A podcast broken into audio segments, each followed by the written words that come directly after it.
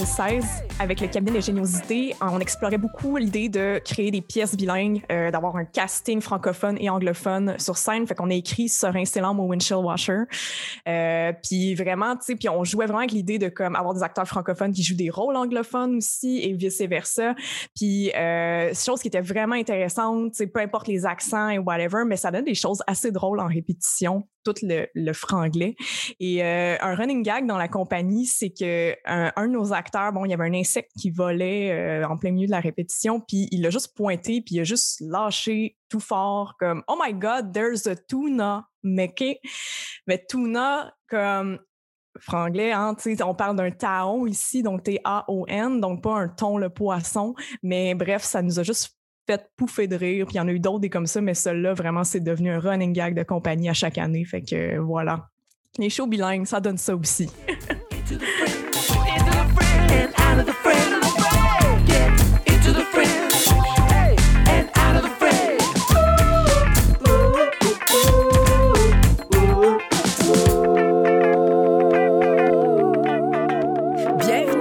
Fringe Buzz, le balado du Festival Saint-Ambroise Fringe de Montréal. L'histoire que vous venez d'entendre est celle d'Emmanuelle Brousseau, co-directrice artistique du cabinet d'ingéniosité. Comme elle le mentionne, le Fringe de Montréal est un lieu pour essayer plein de nouvelles façons de créer, ce qui provoque parfois des situations cocasses. Une des raisons qui incite les compagnies à s'inscrire au festival, c'est justement la grande ouverture qu'on y trouve. Cet épisode porte sur cette ouverture et sur la démocratisation des arts qui en découle. Et qui dit démocratisation des arts dit possibilité infinie. Aujourd'hui, je me suis entretenue avec Muriel de Zangronise, Wina Forget et Francine Grimaldi, qui, chacune à leur manière, permettent de faire rayonner les arts pour un public toujours grandissant. Vous avez peut-être sans le savoir assisté à l'un des nombreux spectacles de la compagnie Toxique Trottoir, qui a fait des espaces publics son lieu de représentation.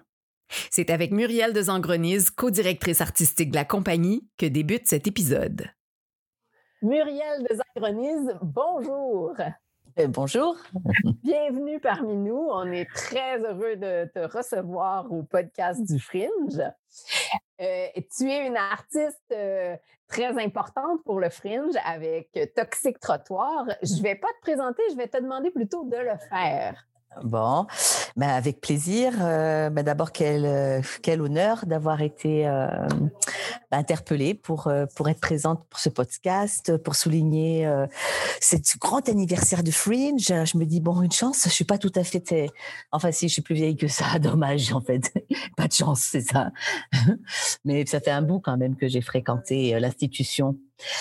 Et puis, euh, donc c'est ça, ça fait un bout. Bah, comme jeune artiste euh, pour euh, mes premiers spectacles, je suis, une comédienne, créatrice, metteur en scène, auteur de théâtre. Donc c'est ça, j'ai fréquenté assez jeune le Fringe comme comédienne et auteur avec un premier spectacle à l'époque qui s'appelait Code Carnet. Et puis, puis par la suite, ben, je l'ai investi à plusieurs reprises avec la compagnie de théâtre Toxique Trottoir, euh, donc, dont voilà, euh, bah, qui fait on, fait, on fait un travail autour de, de l'espace public. Donc, on travaille dans la rue, du théâtre de rue. Et puis, on a présenté, écoute, pas moins, je crois, de quatre, euh, c'est sûr quatre, peut-être cinq même productions euh, dans le cadre du Fringe. Ben, justement, euh, je vais te citer. Tu as déjà dit que pour Toxic Trottoir, l'intervention artistique hors les murs a pour ambition de créer un lien social, de proposer un usage plein et physique de l'espace public. Celui-ci devient alors un espace collectif, inclusif et solidaire, un lieu d'expression et d'échange qui participe à la cohésion sociale. Pourquoi est-ce que c'est si important euh, pour toi de créer un lien social à travers ton travail et de participer à la cohésion sociale? Ben pour moi, mon enjeu, tu sais, je, suis vraiment une utopiste, donc comme beaucoup d'artistes. donc c'est sûr que j'ai, j'ai, pour moi, j'avais envie de faire œuvre utile en fait en faisant du théâtre. Et cette œuvre utile, ben, c'est de pouvoir faire en sorte ben, que, de créer des moments de rencontre, de créer des moments de justement de cohésion, de participation, de où, où ensemble on puisse, euh, on puisse projeter, se projeter sur un sur un monde où voilà où on crée du lien, sur un monde où on est en contact les uns avec les autres un monde où on gomme les différences puis on les célèbre plutôt que peut-être les euh, les, les voir comme des choses qui nous opposent ou qui, ben non, au contraire, sont des choses qui nous enrichissent. Donc, donc tout ça a fait que, que, que oui, ben, pour moi, l'espace public, c'était vraiment ce lieu justement de la différence, ce lieu où il y a toute une diversité de corps, d'esprit, de culture, de génération, de, de, de milieux socio-économiques. pour moi, c'était le lieu parfait de la rencontre. C'est aussi l'occasion de rencontres impromptues. Il y a des gens qui vont vous trouver par hasard. Absolument, et c'est ça qui est, c'est, génial parce que effectivement, ça donne euh, un espace à toutes sortes de publics ben, qui ne nous auraient pas rencontrés euh, si on n'avait pas été dans le cadre de cet événement-là et de ce festival-là en particulier. Donc euh, oui, oui, ça, ça c'est une grande ouverture et puis aussi une grande ouverture aussi entre deux communautés, ce que je trouve formidable avec le Fringe. Euh, moi, j'étais à l'époque, il y a à l'époque, ma brave dame. j'étais non, mais c'est vrai que je pense qu'on n'était pas tant d'artistes francophones à fréquenter le Fringe, qui était euh, beaucoup plus anglophone. Puis maintenant, on dirait que qu'il y a de plus en plus d'équilibre, il y a de plus en plus de rencontres. Je trouve ça, je trouve ça génial. Et euh, c'est quoi les principales différences, puisqu'en tant que, comédienne, tu as fréquenté les deux mondes, c'est quoi les principales différences entre les spectateurs dans une salle et les spectateurs dans la rue? Ah ben, c'est leur niveau de captivité, si je peux dire. C'est-à-dire qu'un spectateur dans une salle, il peut s'emmerder comme un rat mort, mais par politesse pour l'acteur et l'équipe, il va rester. Un spectateur dans la rue n'a pas cette délicatesse. S'il s'ennuie, ma foi, il s'en va.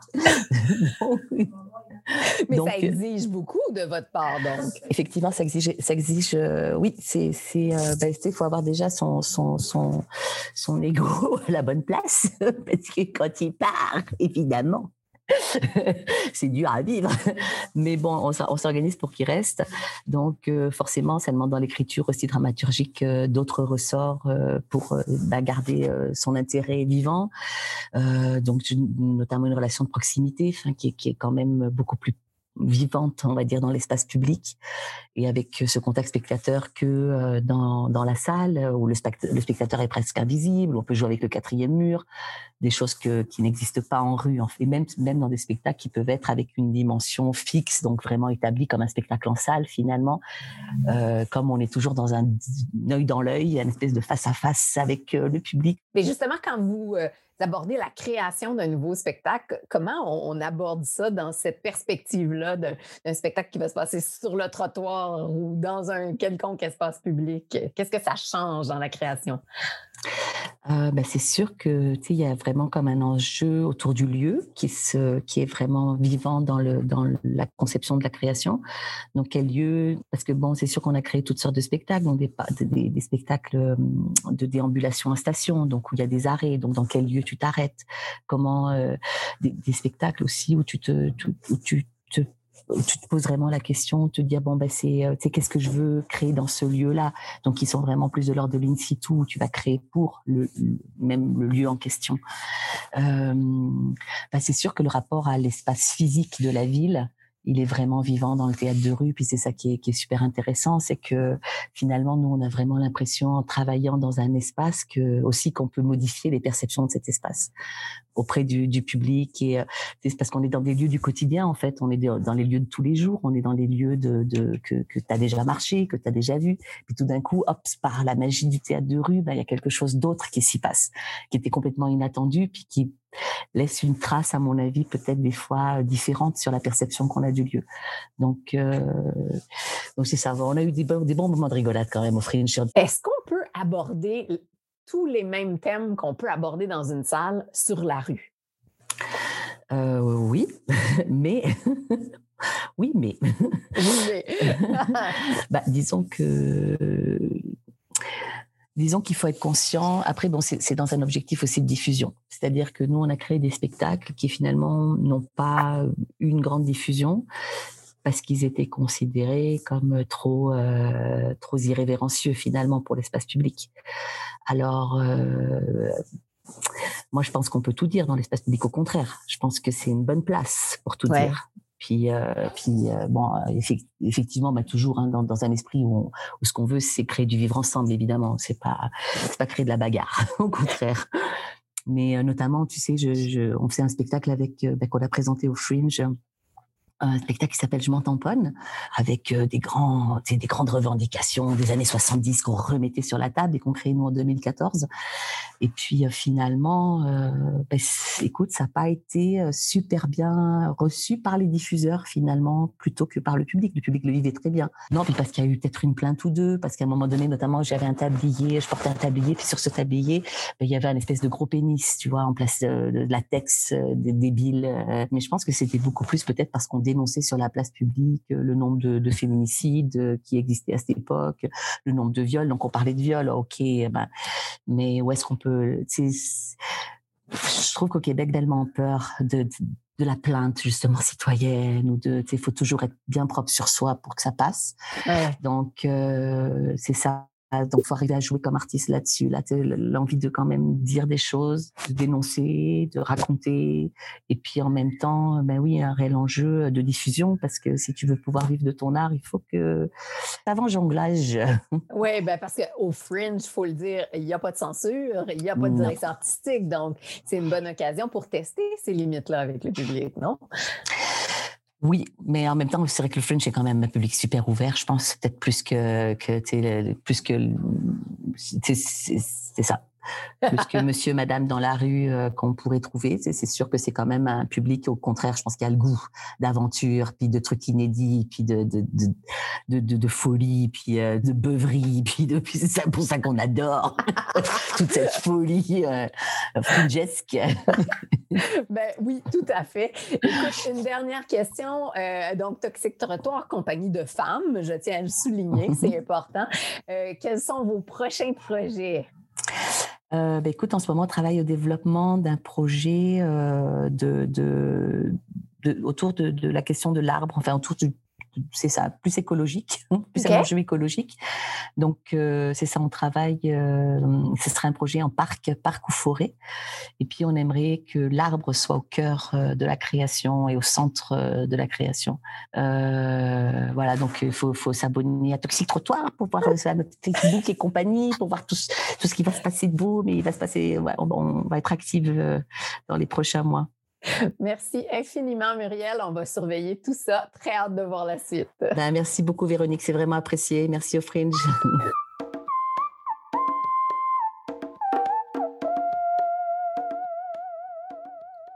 Je me suis ensuite entretenue avec Wina Forget, fondatrice et directrice artistique du Théâtre des Petits Paradigmes Poreux, une compagnie de création en art vivant.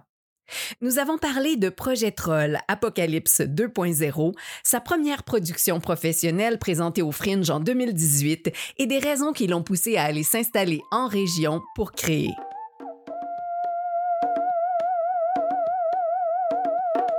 Bonjour Wina Forgette.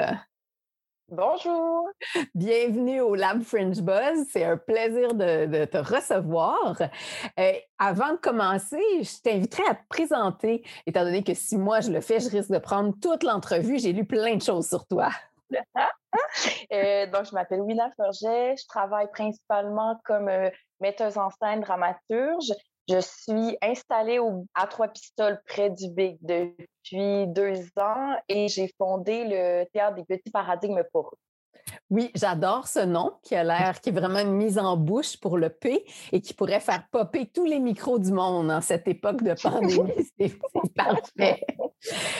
On va plonger tout de suite dans un spectacle que tu as présenté au Fringe qui est vraiment important. C'est le projet Troll Apocalypse 2.0. Si je ne me trompe pas, c'est en 2018 que tu as présenté ça au, Fringe. Est-ce que tu peux nous décrire le projet euh, qui a été présenté aux spectateurs à cette époque-là? Oui, donc à cette époque, c'était euh, une satire politique qui euh, cherchait à, aborder le phénomène des trolls sur les réseaux sociaux et qui les présentait comme des trolls zombies. Donc, je m'inspirais des, euh, des films de zombies, des films de série B dans une esthétique comico-gore. avec des références de culture populaire.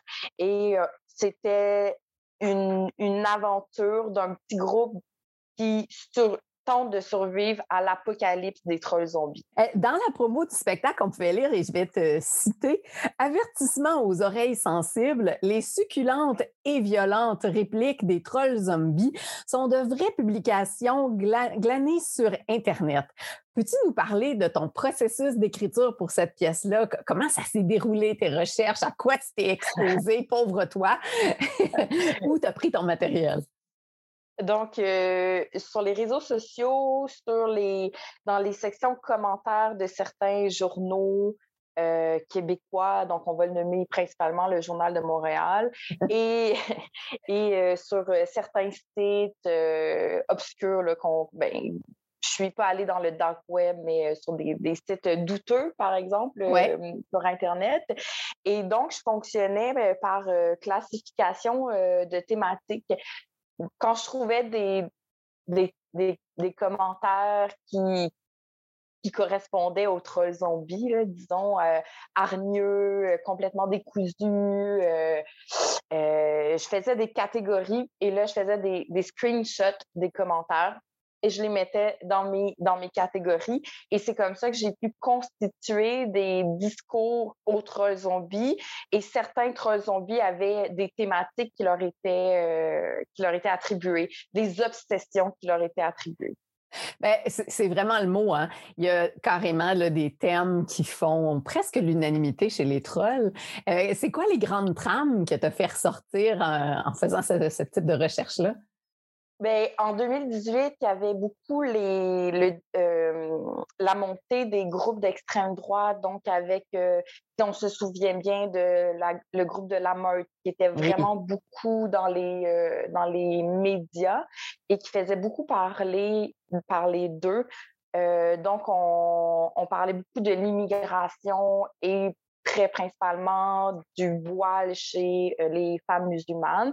Donc ça, c'était vraiment une obsession du moment et ça a découlé plein de, fausses nouvelles, plein de euh, d'exagérations qu'on retrouvait euh, dans certains groupes et une roulade infernale de, de, haine envers la communauté musulmane québécoise, canadienne et à travers le monde définitivement très politique comme sujet. Mais c'était amené, c'était tourné en ridicule, donc ça, ça passait, hein, parce que euh, je me suis questionnée aussi sur la, hum, la violence un peu gratuite ou euh, ne pas euh, contribuer à banaliser ce, discours-là, mais en le présentant comme ça, vraiment comme un discours de troll zombie qui les amenait à, les à ridiculiser le, discours ou enfin à montrer euh, l'absurdité de la chose, eh bien, on, était capable d'entendre ces,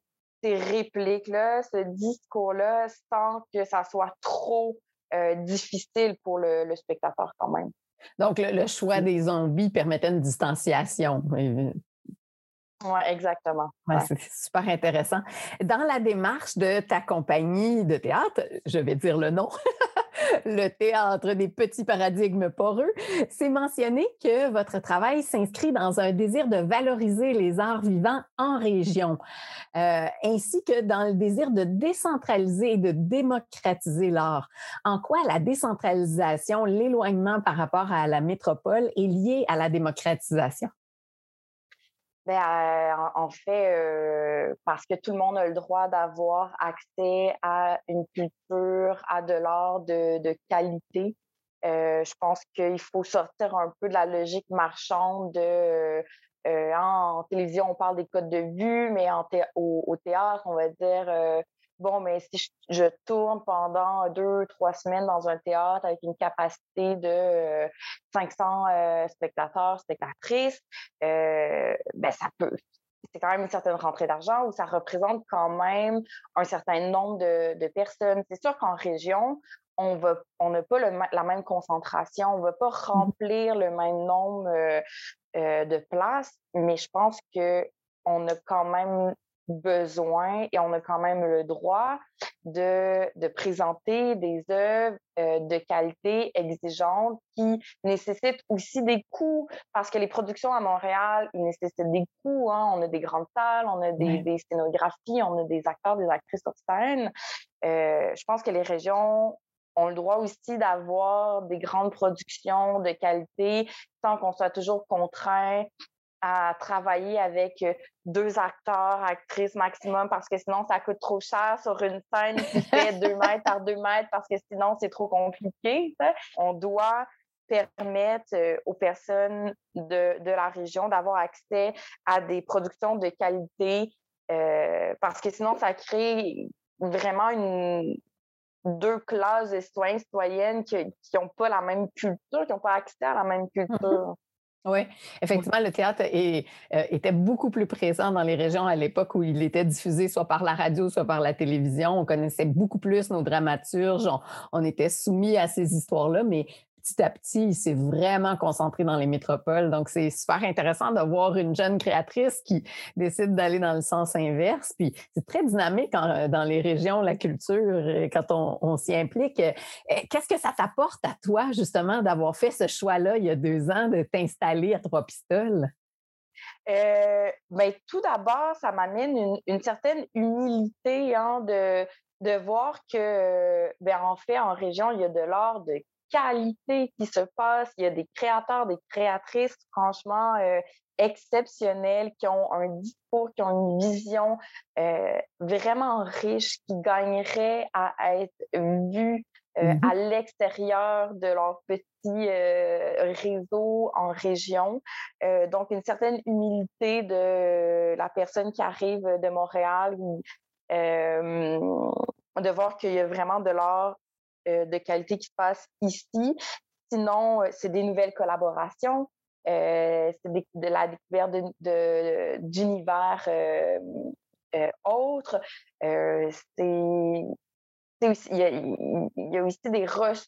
En même temps qu'il y a certaines contraintes qui rendent difficile la création, en même temps qu'il y a d'autres avantages qui facilitent l'accès aux, institutions présentes. Euh, c'est pas surchargé comme à Montréal présentement. Euh, j'essaie de, de, de, de, booker des résidences pour travailler sur un spectacle. Puis tout le monde me dit, mais on est booké jusqu'en 2023. Mais ici, il n'y a, a, pas. Euh, il y a encore de l'espace et donc c'est possible que j'appelle euh, tel endroit, tel centre de création, tel lieu de diffusion pour demander est-ce que je peux venir répéter pendant chez vous, euh, chez vous pendant une semaine? Puis les gens vont me dire oui, euh, peut-être pas dans le mois qui suit, évidemment, mais bon, dans six mois, on a de la place pour toi, viens-t'en. Il, il y, a de l'espace pour les créateurs, les créatrices encore. Et ça, ça fait du bien.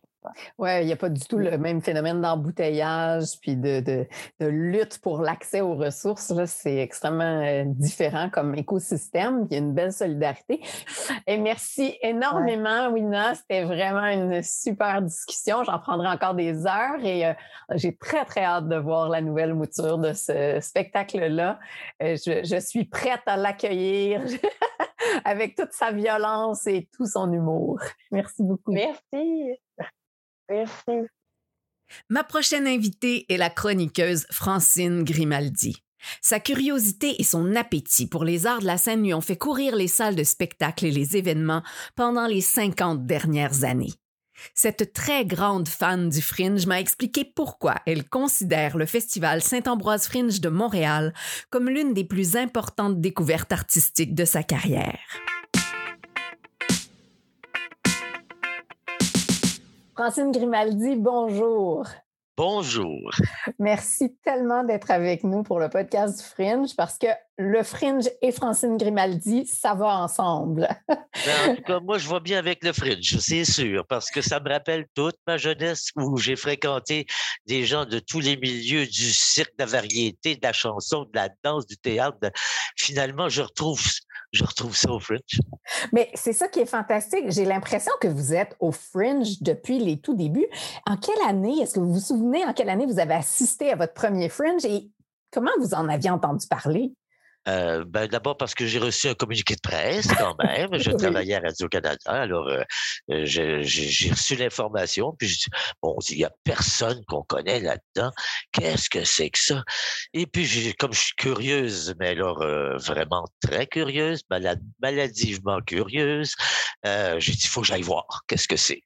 Et puis, je, vraiment, ça a été la découverte la grande découverte, je crois, de mes 50 ans à Radio-Canada, je pense que, à part le Cirque du Soleil, c'est le French. Dans les festivals, j'avoue que c'est le French parce que, écoute, c'est c'est euh, c'est le festival le plus démocratique, le plus, écoute, c'est c'est le plus le plus démocratique, le plus généreux, le plus abordable, le plus, à 15 piastres du billet ou 10 piastres du billet, écoute, on peut se permettre de faire des erreurs puis de dire, oh, je vais aller voir un autre après pour changer. Euh, c'est le plus éclectique, le plus ouvert de tous les festivals. Écoute, j'ai jamais vu ça, moi, un festival qui, qui, qui, qui prend le cirque, la danse contemporaine. J'ai découvert le, d'abord la programmation, le côté éclectique de la programmation, et ça va dans le rire, ça va au burlesque, ça va dans toutes les directions, sans contrainte, sans obligation de direction de, de, de, de, aujourd'hui on parle toujours de qu'est-ce qui est interdit, qu'est-ce qu'il ne faut pas dire, puis être correct, puis être non, tu fais ce que tu veux, tu présentes ce que tu veux. L'argent de l'entrée va à l'artiste. Waouh! Waouh! Écoute, c'est fabuleux, mais c'est fabuleux. Quel tremplin pour les jeunes et quelle chance pour nous d'avoir le, le, plaisir de découvrir des gens qui viennent de partout à travers le monde parce que, en plus, le Fringe offre aux comédiens, aux, artistes, de tous les participants euh, choisis au hasard. Hein, si je me rappelle oui, bien. Absolument, toujours. Ça fait deux ans que je suis à la retraite quand même. Là. Faut je, des fois, je peux peut-être en oublier. Mais euh, c'est vrai qu'ils font la promotion. Les, tous les invités locaux ont une soirée où ils ont trois minutes pour défendre leur numéro. Puis nous autres, on achète un billet si ça nous tente, on coche oui, on coche non, on raye, on coche, on raye, on coche. Ensuite, il y a la soirée internationale avec tous les invités internationaux qui prennent trois minutes chacun pour défendre leur numéro, leur spectacle. C'est dur, c'est faut le faire. Alors le public peut venir puis se faire un bon, pas seulement la presse, pas seulement les journalistes. Le public peut venir assister à ces démonstrations-là pour se faire une idée de quoi aller voir. Alors écoute, moi je, je, je trouve ça exceptionnel. Il n'y a pas un sacré festival qui a, qui a, jamais fait ça. Et c'est devenu bilingue en plus. Au début, j'y allais. Bon, il n'y a, pas, a pas vraiment de théâtre en français. Il y en a pas. Je vais aller voir de la danse, de la musique, euh, enfin autre chose, du cirque, et puis des, des, des, des performances, et puis des, des, euh, des, spectacles à l'extérieur. Je me rappelle de, la compagnie euh, Toxique Trottoir. oui. Ah oui, avec Aqua, comment ça, Aqua quelque chose, ça s'appelait. Je crois. Ah, oui, c'est ça. oui. Euh, et, tellement de variétés. Puis à part ça, le côté gratuit. Comme dans d'autres festivals, il y a des spectacles gratuits. Et ici aussi, au Fringe. Bon, ça n'a rien à voir avec le jazz et tout le reste. Ah Moi, je vous dis, ce que j'aime, c'est ce qui se fait surtout en salle. L'extérieur, c'est parce qu'on peut se consulter, on peut se parler, on peut écrire qu'est-ce qu'on a aimé, ça donne une idée de quoi aller voir, on regarde l'opinion des autres, et puis on prend une bière pour écouter la musique, et puis on, on change de place. C'est très vivant, c'est très, très agréable socialement, c'est très chouette, le public est très sympathique, et puis les organisateurs, alors là, ils font toujours leur leur, leurs leur, programmation en, français et en anglais, mais avec beaucoup d'emphase et beaucoup très spectaculaire, très simple, très, je sais pas, oh, je les aime, je, vous aime. Qu'est-ce que tu veux, je vous ai, je suis très parti hein. Mais nous aussi, on vous aime. Puis d'ailleurs, c'est un classique au Fringe for All. On sait que vous allez être dans la première rangée, tout près de la scène, pour regarder les démonstrations, puis faire votre liste. Puis on se demande, c'est quoi qui vous guide dans vos choix? comment vous décidez de couvrir les, certains spectacles? Puis, de, la, curiosité, la curiosité, la curiosité. C'est ce que je connais pas, je dis, bon, je prends une chance. Ce que j'ai toujours fait depuis 50 ans, je veux dire, au début aussi à Radio-Canada, depuis 50 ans, on m'a laissé faire tout ce que je voulais. qui sait qu'il y a une job comme la mienne? Qui sait qu'il y a eu 50 ans de vie où personne te dit quoi faire, quoi pas faire? On te dit vadrouille. Euh, on, on d'abord, c'est moi qui ai inventé, c'est pas, c'est pas Radio-Canada qui a inventé la vadrouille, là, mais euh, on me dit couvre les activités. Alors, des activités, faire du trekking sur le Mont-Royal, c'est une activité. Faire de la, de, la, de la, descente des canaux, de canaux sur les rapides de la Chine, c'est une activité. Comme aller au théâtre, comme lire, comme danser, comme chanter, puis comme aller au jazz, puis comme aller dans un club de, de, de des boîtes à chansons. À l'époque, il n'y en a plus, mais enfin, il y avait beaucoup de boîtes à chansons. J'en ai fait des découvertes de chanteurs des boîtes à chansons, des, des petites places sur la plage Jacques-Cartier, puis dans le, Saint-Amable, et puis, ah, bon, tu des découvertes, j'en ai fait, j'arrêtais pas. Alors, plus t'en fais, plus tu vas en faire, plus ben tu dis, mon Dieu, je connais pas ça non plus, ça non plus, ça non plus. Ah, alors... Alors, c'est. Moi, je suis une ancienne comédienne. Hein. Je, je, suis né, je suis une enfant de la balle.